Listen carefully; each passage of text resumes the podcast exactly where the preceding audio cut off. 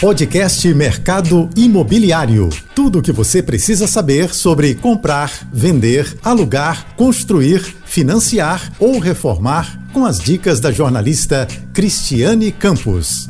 Olá, tudo bem? Hoje o nosso bate-papo vai ser com Marcos Saciano, que é o novo presidente da ADEME, que é a Associação de Dirigentes de Empresas do Mercado Imobiliário, que concedeu um espacinho na agenda para contar para a gente assim, os desafios que ele vai ter né, assumindo a, a entidade e também o que a gente pode esperar para 2022. Enfim, ele vai falar sobre a Selic, tudo que a gente precisa saber para fazer um bom negócio na hora de comprar um imóvel. Obrigada, Marcos, por ter aceito o nosso convite. Olá, Cristiane, eu que agradeço pelo, pelo convite, pela oportunidade de estar aqui conversando é, com você sobre o nosso querido mercado imobiliário carioca. Sou um apaixonado pelo mercado tenho certeza que esse papo vai ser muito bacana. Então, Marcos, vamos lá. Qual, assim, seu o principal desafio ou os desafios que você, é, é assim, né, tomou para si quando assumiu a ADEME agora recentemente? A primeira, a primeira questão é, a minha gestão é uma gestão de continuidade. Do, eu recebi a ADEME do, nas mãos do meu querido amigo Cláudio Hermolino, era vice-presidente da ADEM na gestão dele, e agora ele foi para o Sinduscom. A primeira questão é continuar o belo trabalho que ele fez nos últimos anos. Né? Manter a representatividade da ADEM, que sempre foi uma entidade muito respeitada, tanto pela sociedade civil e pelo poder público, e eu digo respeitada pela capacidade que ela sempre teve de discutir em altíssimo nível, tecnicamente, é, com todos esses entes do setor, público e civil é, sobre a vida real dos, dos investidores do mercado imobiliário, né, dos incorporadores e construtores, trazendo um pouco o lado prático, né, esse diálogo com o executivo, com o legislativo e judiciário, que a gente preza tanto, essa transparência no, no, na conversa. Assim, a ADM fez no Código de Obras, cerca de dois, três anos atrás, no novo Código de Obras. Assim fizemos agora, esse ano, com, com a lei do Reviver Centro, que é uma lei importantíssima para a cidade. Assim fizemos agora na lei do retrofit e temos muitos desafios ainda, engajar cada vez mais associados, é, conversas importantíssimas que vão acontecer agora no início de 2022, ao longo do ano, né? É, sobre principalmente o plano diretor, que é um divisor de águas, na nossa opinião, é, para o futuro do mercado imobiliário carioca. O plano diretor ele deve ser revisto a cada 10 anos, e agora é exatamente o aniversário de revisão do plano diretor, e ele trata sobre os rumos da cidade, para onde a cidade, vão crescer, a cidade vai crescer, é, onde pode se construir mais, onde pode se construir menos. É, trazendo números aqui para ilustrar isso, Cristiano, o mercado imobiliário em 2013, só para as pessoas terem, quem, quem nos estuda, ter uma noção numérica, o mercado imobiliário em 2013 chegou a lançar 11 bilhões de reais em empreendimentos o mercado imobiliário em 2021, nós devemos fechar com 6 bilhões. Então, seja, isso, bem aquém, isso, né? Bem aquém, né? quase a metade. Isso sem, falando em valores históricos, sem reajustar nada, enfim.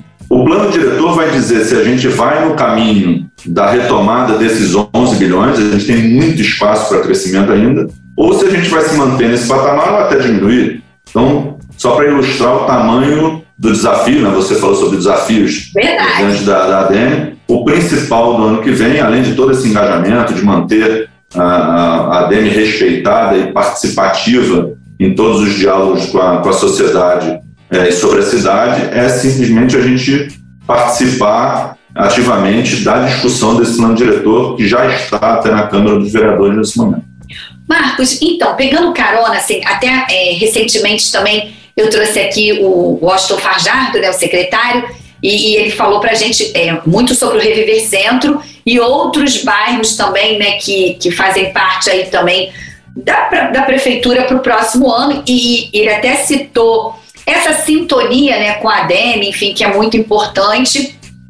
E assim, o Reviver Centro, é porque não dá para a gente falar com você sem colocar, você até colocou realmente o, o plano Reviver Centro, como ele, ele fica? Porque assim, o centro ele já tem toda uma estrutura, né? Transporte, é, cultura. E, e, assim, algumas construtoras já estão interessadas, já, né, até já lançaram na região. E isso, esse desdo, desculpa, desdobramento é muito positivo, né? Sem dúvida. O, o, centro da cidade, se a gente for olhar como premissa, didaticamente, né, como premissas é, colocadas no mercado imobiliário, ele tem todos os modais de transporte, né, perto do, da estação de trem, VLT, metrô, ônibus, obviamente, aeroporto. Né, ele tem todas as condições é, geográficas, área de lazer, área, a, o aterro do Flamengo como área de lazer, a orla hoje do Porto Maravilha como área de lazer, a questão do centro é que, historicamente, ele se desenvolveu com uma tipologia de produto imobiliário única e exclusiva, quase que exclusiva, né, uma imensa maioria, comercial. E, e um centro comercial, uma localização que tenha é, praticamente todos os, os, seus imóveis comerciais, acaba vivendo de 8 às 6, de 9 às 5, de 9 às 6, acaba não tendo uma vida plena. Sim. Então, o prefeito, é, rapidamente, quando entrou, é, bom, fechando um outro parênteses aqui, a pandemia certamente é, trouxe um desafio enorme para o centro, visto que ele era 100% comercial, ele ainda é muito, muito comercial. As pessoas foram para casa, o centro ficou muito deserto. Então, Verdade. ele já vinha se esvaziando antes da pandemia. A pandemia Verdade. foi um golpe de misericórdia no centro da cidade do Rio. O prefeito rapidamente percebeu isso, chamou o setor para dialogar é, e, e, o que culminou com, com, o projeto de lei feito pela Secretaria Municipal de, de Planejamento Urbano, aprovado na Câmara dos Vereadores, chamado Reviver Centro. Esse projeto, basicamente, assim, de forma bem resumida, né, um projeto extenso, mas de forma bem resumida, visa em trazer população permanente, portanto, unidades residenciais, para o centro da cidade. É, só dessa forma o centro vai ganhar mais vida, inclusive o Reviver Centro tem incentivos para que os incorporadores façam projetos no centro e, através de uma chamada operação interligada, possam levar benefícios para outros, outros empreendimentos fora do centro da cidade, uma, uma situação específica dessa lei. Mas, de forma bem resumida, é trazer população permanente para o centro da cidade que possa equilibrar um pouco essa falta de residência e, no final do dia, falta de vida. Né? Se você Sim. tem população, você vai ter comércio, o centro tem uma área cultural maravilhosa, teatros, museus, Sim. bibliotecas, enfim, todo, tudo que a gente sabe muito, muito bonito, histórico no centro da cidade, trazendo população permanente, e a gente tem exemplos, eu gosto sempre de ilustrar minhas opiniões com exemplos. Há cerca de 60 dias atrás, o Rever Centro foi aprovado agora em é, julho, final do, do, do primeiro semestre. Há cerca de 60 dias atrás, é, foi lançado um empreendimento ali perto da Praça da Cruz Vermelha, muito bem vendido, quase 80% vendido no seu lançamento, e outro empreendimento, esse com unidades de 300, 400 mil reais, é, de quase 300 unidades, vendido totalmente no primeiro final de semana de lançamento, que fez com que o incorporador até é, é, antecipasse futuras fases. Então, o centro tem uma demanda, o carioca precisa frequentar mais o centro da cidade, a gente a gente, em conversas até com o próprio Fajardo, a gente diz: quanto mais o carioca frequentar o centro, mais ele vai gostar do centro, então escopo, né? Isso, porque acaba, acabei te cortando, mas assim, eu acho que às vezes até da gente mesmo existe um, um certo, não vou chamar de preconceito, mas a gente às vezes não vai visitar e assim, tá todo transformado, né? Tem aquele, o lado do Porto também, pro lado de São Cristóvão também, ali o Bioparque agora, e, e são Cristóvão também tem transporte, né? Tem tudo, é um outro, acredito eu que deva estar também aí né, nos olhos. A gente sabe que a Concal também, por meio da, da do selo Habitar Mais, está investindo lá com é, empreendimento com foco no primeira moradia, com foco no investidor. E era isso também que eu queria pegar esse gancho e falar com você assim. Essas unidades assim compactas, a gente sabe que com a pandemia as pessoas estavam buscando imóveis maiores, a gente sabe que houve essa movimentação, o mercado reagiu muito bem, né, na ponta, né, o, o lado segmento econômico e o alto padrão, né, porque o que se lançou, principalmente aqui no Rio de Janeiro e na Zona Sul, a gente só recebe notícias de é, sucesso de vendas. Mas nesse período tivemos também hotéis se transformando em residência por conta do retrofit, né, alguns é, na própria Zona Sul, outro na Barra também, na Barra tem um hotel e um motel é, que vão se tornar residências. Então, essa movimentação toda e essas unidades compactas também é, vem de encontro a essa é, é demanda que também estava reprimida por imóveis é, compactos com área de lazer compartilha, itens é, compartilhados e próximo a metrô, próximo a isso que você falou, ao trabalho, enfim. O que, que você pode me dizer disso? Eu estou totalmente errada. Não, absolutamente, você está certa. Isso traz uma reflexão interessante, né, Cristiane? Por que, que essa demanda estava reprimida? Porque se a gente for pensar, há dois, três anos atrás, dois anos atrás, quando a gente teve a revisão do, do Código de Obras, antes disso não era possível projetar. Não é que os arquitetos nem os incorporadores não quisessem, não. O Código de Obras tinha sérias, restrições e inviabilizava projetos com unidades muito pequenas, que já, já eram lançados há, desde 2017 em larga escala em São Paulo, por exemplo. Então, essa demanda reprimida, a gente fala muito sobre, sobre oferta e demanda, os incorporadores não podiam, não conseguiam, melhor dizendo, fazer esses produtos que já sabiam que eram demandados pela sociedade e pelos clientes, mas não conseguiam fazer no Rio por causa de uma falha na legislação. Bom, a gente vê como que a legislação vai tendo que se adaptar à vida na cidade e ao, aos compradores. A legislação fez uma adaptação, permitiu também uma questão de, de é, o incorporador projetar menos vagas, cada vez mais as pessoas querem menos carros, e a legislação não permitia isso. Verdade. Por isso que você, você vê esses empreendimentos nascendo perto de modais de transporte, sejam trem, BRT ou metrô. O Código de Obra permite que você faça menos vagas. Hoje os jovens, na sua maioria, nem desejam mais ter carros, né? É verdade. E a gente não conseguia fazer isso. Então, esses imóveis sim tinham uma demanda muito reprimida, nós tínhamos muita vontade de projetar. A gente tem o Rio uma característica, podemos passar por momentos de turbulência, mas a, a característica do Rio é latente no que tange ao turismo e receber esses turistas também em apartamentos menores também gera rentabilidade para o investidor. A gente acabou de ver um caso importante no Arcoador, o empreendimento ser praticamente todo vendido no final de semana e tinha exatamente essa pegada de unidades pequenas, iniciativas é, em São Cristóvão, no centro, em outras localizações também bem sucedidas. Então, você vê como que às vezes uma adaptação na legislação, e por isso, volto a falar, a ADM, tão importante em trazer essa vida real para o poder público, em trazer essas demandas e, e eventualmente esses vícios na legislação, acabam gerando um novo mercado. São Paulo já fazia isso em larga escala, lançava bilhões de reais e a gente não podia fazer isso. Quando a gente começou a poder fazer, olha que, olha que, que mercado novo surgiu e um mercado super saudável.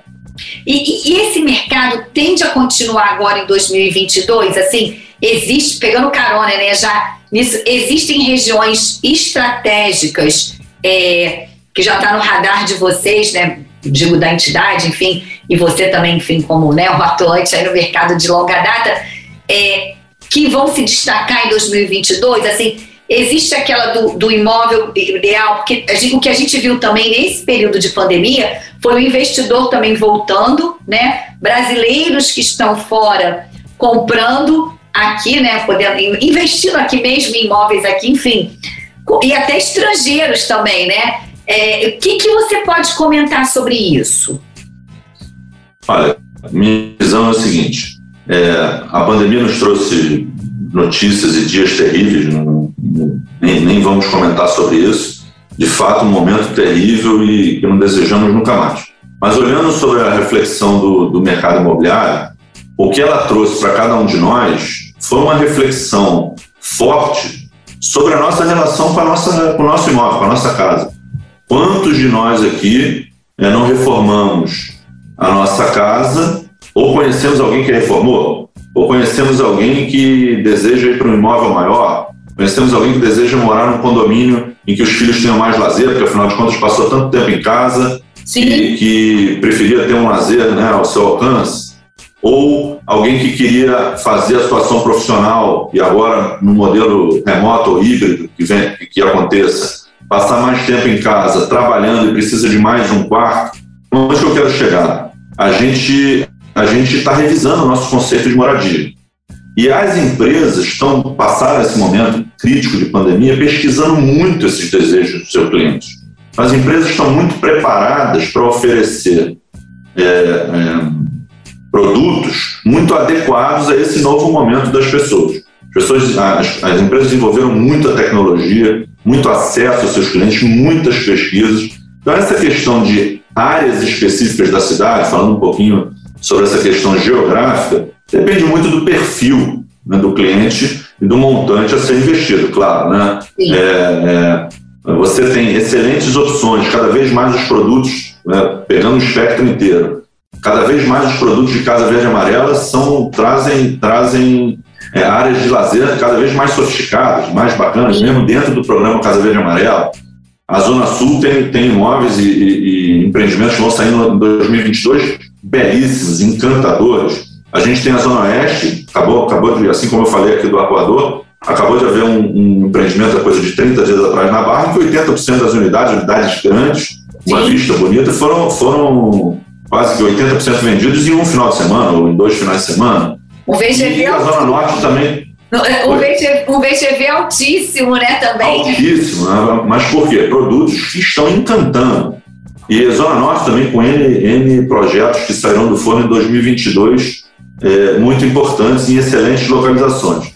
Então, seja para investir, aquela questão de. A, a, gente recebe muito aquela pergunta em roda de amigo, né? Qual é a área da cidade melhor? Qual é a mais rentável? Né? Onde que eu, onde que eu invisto? Seja para investir, seja para morar, o, o, o que eu digo para os compradores e clientes que eu atendo é que eu acho que é um momento, sim, é uma safra de produtos muito boa, que vai vir por aí em 2022, e é um momento, sim, de comprar, na minha visão, porque é, seja para diversificar investimento né, nesse, nesse, nesse ano que vem, que a gente sabe que é um ano de altas emoções de eleições. Exato, e, deixando isso até bolsa de valores. Então, né, é, seja para investir ou seja para morar, a minha opinião é que até os preços devem aumentar. A próxima safra de, de, de produtos imobiliários em 22, 23 deve ser uma safra de preços maiores. E digo isso porque a gente está vivendo um período, não é só do mercado imobiliário, mas no mercado de agronegócio, no mercado automobilístico, o custo de produzir produtos no mundo é, ficou mais alto. Né? Agora até deu uma estabilizada, mas ainda num, num patamar elevado, e isso certamente será repassado é, para o preço das unidades. Um número que comprova muito isso, de novo, eu gosto muito de ilustrar com números, né? Um número que comprova muito essa que é hora de comprar, a gente estava vendo até numa pesquisa na ADM é, semanas atrás, o estoque hoje de unidades no Rio de Janeiro é equivalente a 10 mil unidades. O histórico de venda em um ano, né? Uhum. Do mercado carioca é cerca de 16, 17 mil unidades. Isso significa, num raciocínio bem resumido e didático, que se o mercado parasse de lançar, em menos de um ano, todas, todas as mercadorias acabariam. De uma forma bem resumida e. Sim, sim. E, é, prático. É, esse é o menor nível de estoque dos últimos anos. Então, de aproveitar esses estoques, porque os próximas safras certamente serão de produtos muito bonitos, muito interessantes e de um novo preço.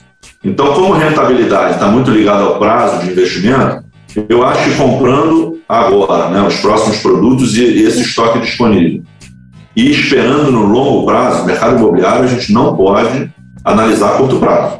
Né? É verdade. Quem analisa o mercado imobiliário no curtíssimo prazo pode ter distorções e até é, é, tristezas, mas no longo prazo, eu defendo muito a tese de investimento é, de compra no momento do, do mercado imobiliário em Rio de Janeiro. Marcos, eu queria é, aproveitar essas unidades é, compactas, ou seja, é, tem público, a gente está vendo que tem público. Os imóveis maiores também, que a gente viu né, o, o, o sucesso de vendas né, na Barra, enfim, no arpoador com uma unidade menor, mas o, o ticket né, médio também bastante é, assim alto, porque até porque é Zona Sul.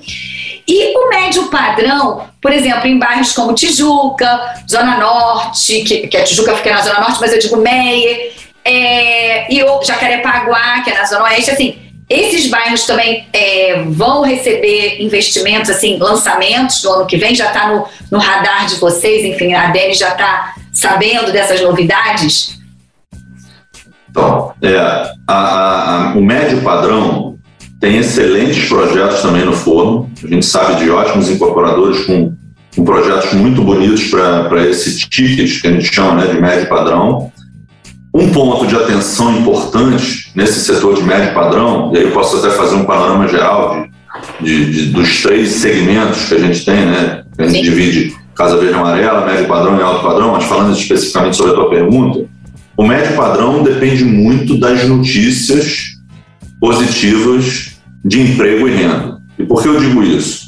É, é recorrente você atender um cliente que está comprando essa unidade de 500 mil, 600 mil reais, e ele fala: olha, eu tenho uma renda tal mensal, comprometimento na minha prestação, a prestação dele vai ser paga fatalmente, ele pode até ter uma poupança, um dinheiro acumulado, mas o, o, a origem principal do pagamento da prestação dele, dos recursos, é o salário mensal daquela família, né? a composição da renda familiar. Então, certamente, boas notícias sobre emprego e renda, né, que é um binômio né, que vive junto, é, e isso está aliado ao crescimento do país, que a gente torce tanto para que aconteça nesse, nesse, nesse próximo ciclo imobiliário, 22, 23, 24, e a gente vê isso acontecendo, a gente tem a esperança que isso vai acontecer. Esse, esses produtos ficam sempre de olho nessas boas notícias de emprego e renda, porque, por outro lado, a falta de emprego, a falta de renda afasta nítida, imediatamente esse público, visto que ele não tem os, os subsídios do, do Casa Verde Amarela, né, que a gente sabe que são muito grandes, isso impulsiona muito o programa Casa Verde Amarela, e ele também não tem o que a gente chama de poupança, né, aquele, aquele, aquele valor já, já reservado, né, já conquistado para fazer um investimento imobiliário como a gente vê no alto padrão. Então, esse público de médio padrão é importantíssimo, boas notícias de, de emprego e renda.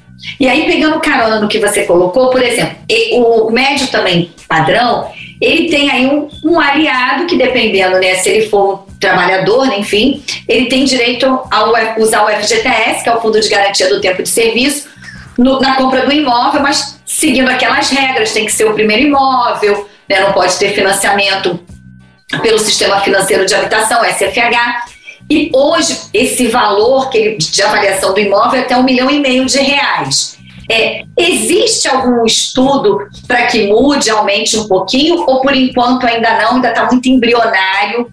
Porque seria também um adianto para esse, esse trabalhador, né? Que tem muitos que às vezes têm aí um, um bom FGTS, mas não pode optar por um imóvel um pouco acima porque esbarra no teto. É, especificamente, Cristiano, objetivamente, eu não tenho essa notícia se nesse momento está tendo tá. é, negociações sobre essa revisão, mas vejo sim com bons olhos essa revisão que já aconteceu no passado também, né? Era menor que um milhão e meio e foi para um milhão e meio. E, e, de forma análoga, isso acabou de acontecer no caso da verde amarela, né? Essa, esse momento de, de inflação de custo que gera repasse de preços né, fez com que desenquadrasse muitos projetos no Casa Verde e Amarela e o governo federal revisou o, o, o teto limite de, de, unidades no Casa Verde e Amarela. De forma análoga, seria muito bem-vindo também em breve, é, de fato, sei se é, dizer se está acontecendo neste momento, mas vejo com bons olhos, Sim. uma discussão é, no, no, limite também do FGTS, que muitas pessoas, como você falou, usam o, o, o produto, né, do, do FGTS é, conquistado ao longo de uma vida de trabalho para amortizar um, um, primeiro imóvel. E é um, é um Exatamente, não deixa de ser um. É, não deixa de ser um aliado, né? Que ele tem lá, não, pode se beneficiar lá do subsídio do Casa Verde e Amarela, porque ali é quanto né, menor a renda, maior o subsídio, mas aí tem esse outro lado do FGTS, que já foi imóvel, já foi 500 mil e hoje já chegou a um milhão e meio. Então, assim, né? Pode ser que, quem sabe, no futuro aí a gente tenha mais essa novidade, né? Que também é muito boa para o mercado e para quem está procurando um imóvel e está nessa faixa né, de, de renda. Aí agora, vamos lá, é um ano é, de eleição, a gente sabe que fica, né, é, tem aquele burburinho, mas diante do cenário que a gente vive hoje, como você mesmo colocou, assim, que os imóveis é, podem subir no ano que vem e tal, enfim, em 2023, 2022, e também as taxas de juros, né? A gente sabe que a Selic vem aumentando que é necessário para reter a inflação, enfim, e para manutenção de empregos. Mas, por um outro lado, também os bancos ainda não elevaram as taxas, é, assim, digo, acompanhando assim, a escalada de aumento da Selic para casa própria. Então, no meu modo de ver, e você é a pessoa mais indicada, o momento para 2022 ainda vai continuar favorável para se adquirir um imóvel, certo? Olha, respondendo a tua pergunta, as basicamente as três perguntas, os três pontos que você fez. Primeiro, ano de eleição. É, o ano de eleição é sempre, historicamente no Brasil, um ano de, de tensões, né, de volatilidade, é, principalmente no segundo semestre, quando as eleições começam a, a se definir, enfim, polarizações, a gente está um pouco já acostumado com isso, né? E, e, e, essa questão das eleições, vamos pegar a nossa, a nossa imensa maioria de, de, de, clientes, né? São investidores não profissionais do mercado financeiro. Você vai ver bolsa subindo e descendo, dólar subindo e descendo, muita volatilidade. E o risco dessas pessoas, a gente vê muito isso em atendimento aos clientes, o risco dessas pessoas errarem é, hora de entrada e hora de saída, até perderem algum dinheiro, é, é, grande. Nessas, nesses momentos de tensão, os próprios analistas financeiros sempre recomendaram a diversificação em imóvel, que é uma compra um pouco mais simples, de novo, uma compra de longo prazo, uma compra que, uma compra que faz você ultrapassar esse momento de tensão com planejamento e muitas vezes, muitas vezes, não, a maioria, imensa maioria das vezes, quem foca no longo prazo, principalmente no Rio de Janeiro, sempre teve alegria na compra do imóvel. É claro que a gente vive um momento, passando para o segundo ponto da tua pergunta, de alta da Selic, também temos que, que ser bem justos aqui, que Selic é 2, 3%. Não é um cenário de Brasil, isso foi uma, uma, uma situação, né, um remédio para um momento de pandemia que nunca tínhamos experimentado no mundo, né, uma retração econômica intensa em que o governo teve que atuar dessa forma. Mas ninguém esperava que a taxa de juros é, do Brasil fosse 2, 3%. Então, quando a gente sai de 2, 3% para 7, 8, 9 ou até 10, é, isso fica uma sensação de que triplicou, que, na verdade, uma base muito distorcida. Né? E mesmo a Selic aumentando, a gente sabe que ela está aumentando, como você bem falou, para ser, digamos assim, um remédio da inflação. E você conversa com, com boas pessoas do mercado financeiro e eles projetam esse momento de subida, sim, para 2022, mas de um arrefecimento de inflação e, consequentemente, uma, uma acomodação da Selic para 2023. E, de novo, pensando no longo prazo, imaginamos numa, numa hipótese aqui, que você, Cristiano, compra um apartamento em 2022, você só vai pegar essa taxa de financiamento em 2025 talvez 2026, dependendo do período da, da, da construção do empreendimento. Então a gente, a gente entende que essa, acomoda, essa subida e essa acomodação ficaria quase dentro do, do período de, de, de, de, construção do empreendimento hipotético que a gente falou aqui agora. Então, é claro que é um ponto de atenção, é claro que a inflação não é uma boa, uma boa notícia, é, e isso não é uma questão de Rio de Janeiro nem de Brasil, inflação é uma questão mundial hoje, não é, uma, não é uma coisa nossa só. Mas a gente vê essa, essa, essa Selic também se acomodando é, ao longo do tempo, nos próximos 12, 24 meses. E falando exatamente de taxa de financiamento, trazendo de novo números, que eu adoro números, é, o, o, ano de 2021, a previsão é que seja um, um ano de 200 bilhões de concessão de crédito Brasil, né? Falando Brasil, não Rio de Janeiro. Isso. 200 bilhões de concessão de crédito, quase 90% a mais de 2020. Fruto de uma, de uma diminuição da taxa de juros, sem dúvida. Mas mesmo que exista, isso a gente conversa com os bancos, não sou só eu falando. Sim. Mesmo que exista um aumento de Selic, e fatalmente os bancos tendem a acompanhar esse, esse, esse aumento da taxa de juros em, em taxa de financiamento, seja para cima, seja para baixo, certamente esse volume de 200 ainda é monstruoso, ainda é muito, ainda prova que as pessoas querem comprar imóvel e os bancos estão muito disponíveis para crédito.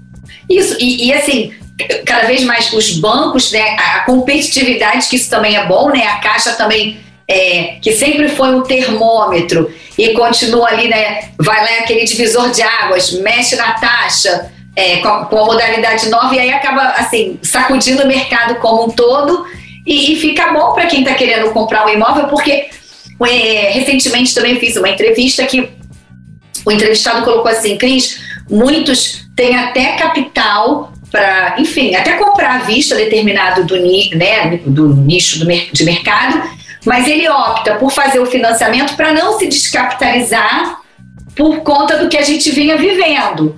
talvez isso mude um pouquinho daqui para frente, mas como você mesmo colocou, daqui a pouco pode é, voltar. É mais ou menos isso, nessa né? coisa. É, é uma oscilação, mas é uma oscilação consciente, né? Assim, vamos dizer assim.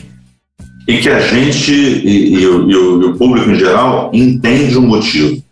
Né? Nós viemos de taxas muito baixas e insustentáveis também, visto do, da pandemia, como a gente acabou de falar. Vamos subir para que seja um remédio para esse período de inflação no mundo, isso é um fenômeno mundial, mas em algum momento breve vai, vai arrefecer e vai ajustar de novo. Né? Então, a compra, de, a compra olhando longo prazo é, me parece ainda muito satisfatória. A gente já operou com taxas Selic e taxas de financiamento muito maiores que a gente tem hoje. É Fica parecendo que é um momento inédito, né? que o mercado vai enfrentar situações inéditas. A gente já operou, não que a gente deseje isso, é claro, mas o mercado é, é, sempre operou, ou, recentemente conseguiu ainda ter a sua potência com taxas de juros até maiores do que, a gente está hoje. Exatamente. Eu continuo sendo muito otimista, com o pé no chão, mas ainda otimista para o mercado carioca. A gente, Marcos, a gente está chegando. Bom, espero que essa seja a primeira de, de muitas. É, próximo finalzinho. Mas eu queria também te fazer uma pergunta assim. A gente sabe que em São Paulo, até você colocou, né? As unidades compactas sempre foram um sucesso e a gente, por conta da mudança né, no, no Código de Obras, é, estamos passando a viver esse, vamos chamar assim, esse boom. E, e a aceitação está sendo também boa dos dois lados, do lado do investidor que vislumbra aquele investimento para ter um condomínio mais enxuto, né? E aí, consequentemente, ter uma maior rentabilidade nessa conta da locação. E para quem busca o, o, primeiro imóvel, digo, o jovem que está saindo da casa dos pais, ou de repente o casal que infelizmente se separou, ou até mesmo nossos pais que moravam em né, apartamentos maiores ou casas maiores e não tem a necessidade de continuar gastando com a manutenção e até risco. Isso vocês estão sentindo? É, faz parte do, do, do mercado agora? Olha, você certamente, você veja quantas histórias de família você conseguiu contar e, e, e, são histórias reais que eu já sentei na mesa com clientes meus e clientes e a gente ouve das imobiliárias isso também. Quantas histórias de idosos indo para um apartamento menor, ou vendendo um grande apartamento e comprando dois, porque um vai morar e o outro vai alugar, apartamento para um filho sair de casa, ou reserva de valor, aquela coisa assim, quero comprar um apartamento porque não quero, quero diversificar minha carteira, um apartamento, aí não quero que seja um apartamento de um milhão e meio, quero que seja um apartamento de 800 mil, 700 mil, ou, ou um pouco mais ou um pouco menos. Como que isso é, é, tem público e de, várias, de várias histórias, vários perfis familiares, e como que isso não podia ser feito. Olha como que, que, que a questão de legislação impedia a gente oferecer produtos que hoje são, são comprados por N famílias com N histórias. Né? Então, é, é, é, a questão de, do jovem, por exemplo, conquistar o seu primeiro imóvel antes do que faria se tivesse que comprar um dois quartos, por exemplo, ainda não tinha juntado aquele seu dinheiro. Então, pessoas entrando no mercado imobiliário até de forma antecipada, porque tem um ticket menor fruto desses, desse imóvel. Pessoas que querem um condomínio um pouco mais otimizado, e hoje é, é, um dos grandes focos das incorporadoras é fazer bons produtos, produtos bonitos, produtos com uma usabilidade interessante e produtos que sejam econômicos, né? porque o custo do condomínio acaba concorrendo amanhã com o custo do aluguel, a gente sabe disso. Exato. Então você veja como, como é rica essa, essa demanda de unidades pequenas e que está só começando no Rio de Janeiro. Pois é, porque a gente a está engatinhando, né? São Paulo saiu à frente. E assim, o que me chamou a atenção, recém, tem um tempinho eu entrevistei uma brasileira que mora em Paris e ela, pensando na aposentadoria, quando saem os imóveis compactos, ela investiu. Compactos que eu digo, é, né, dentro da medida, vamos chamar de médio, né? Assim, que fique, se torne vantajoso também para ela ter uma rentabilidade na locação, ela investiu em Copacabana e investiu na Praia do Flamengo. Então, assim, ela comprou é, dois em Copa e isso na construção, né, na planta, como a gente chama, né, que foi lançado. E ela estava super feliz, falou assim: olha, minha aposentadoria está garantida. Então, acho é, a gente trazer isso né, para conversar aqui, colocar aqui, e com você também trazendo toda essa sua experiência, eu acho que soma para quem está nos acompanhando. Sem dúvida, ela escolheu áreas populosas e áreas que, quer dizer, ela escolheu ter renda fruto do mercado imobiliário. Certamente ela pode ter investimentos financeiros também, certamente teria mas olha como é interessante ela planejar a vida futura dela, falando em aposentadoria, Sim. É, com o mercado imobiliário. Escolhendo, escolhendo participar da vida imobiliária da cidade, olhando para a cidade como um ativo de longo prazo, afinal de contas ela está planejando, de novo aquela questão de longo prazo, ela está planejando o longo prazo da vida dela, Exato. um raciocínio de longo prazo imobiliário também. É tudo que a gente quer ouvir. Olha quanto que essa pessoa vai pagar de IPTU ao longo de todos os anos. Olha quanto que ela vai deixar de reforma desse apartamento de tempos em tempos. Então, quando a gente fala de uma compra imobiliária, importante, e eu, eu, graças a Deus os, os governantes estão entendendo isso, o mercado imobiliário é uma atividade essencial, fomos até declarados né, na, pandemia, atividade essencial finalmente, né, formalmente declarada atividade essencial. Olha como que uma compra imobiliária, como que essa venda, essa pessoa entrando no mercado imobiliário, olha que ela deixa de impostos e recursos é, advindos de uma venda de apartamento. Sim. Então, nós somos sim um, uma indústria, uma atividade, construção civil e mercado imobiliário, geradores de muita renda. Né? A empresa para ela, um eventual pessoa que possa, possa participar do dia a dia dela ali, auxiliando limpeza ou algum outro serviço, Sim. demandas de, de compra de material, impostos recorrentes.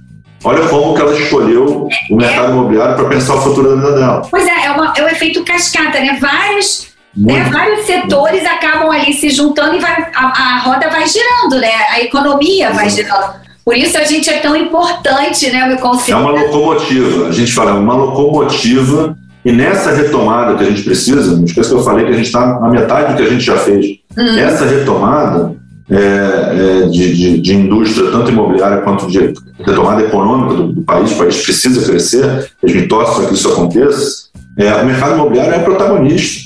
Nós somos uma locomotiva de geradores de emprego, empregos na base da pirâmide, na sua maioria. Né? Emprego e renda, a gente tanto falou aqui de emprego e renda, quanto mais é, canteiros de obra, mais oportunidade de pessoas como essa, sua amiga, de comprarem para planejar aposentadoria Com no mercado imobiliário. Né? Com certeza. Então, é, as coisas vão se retroalimentando, como você falou.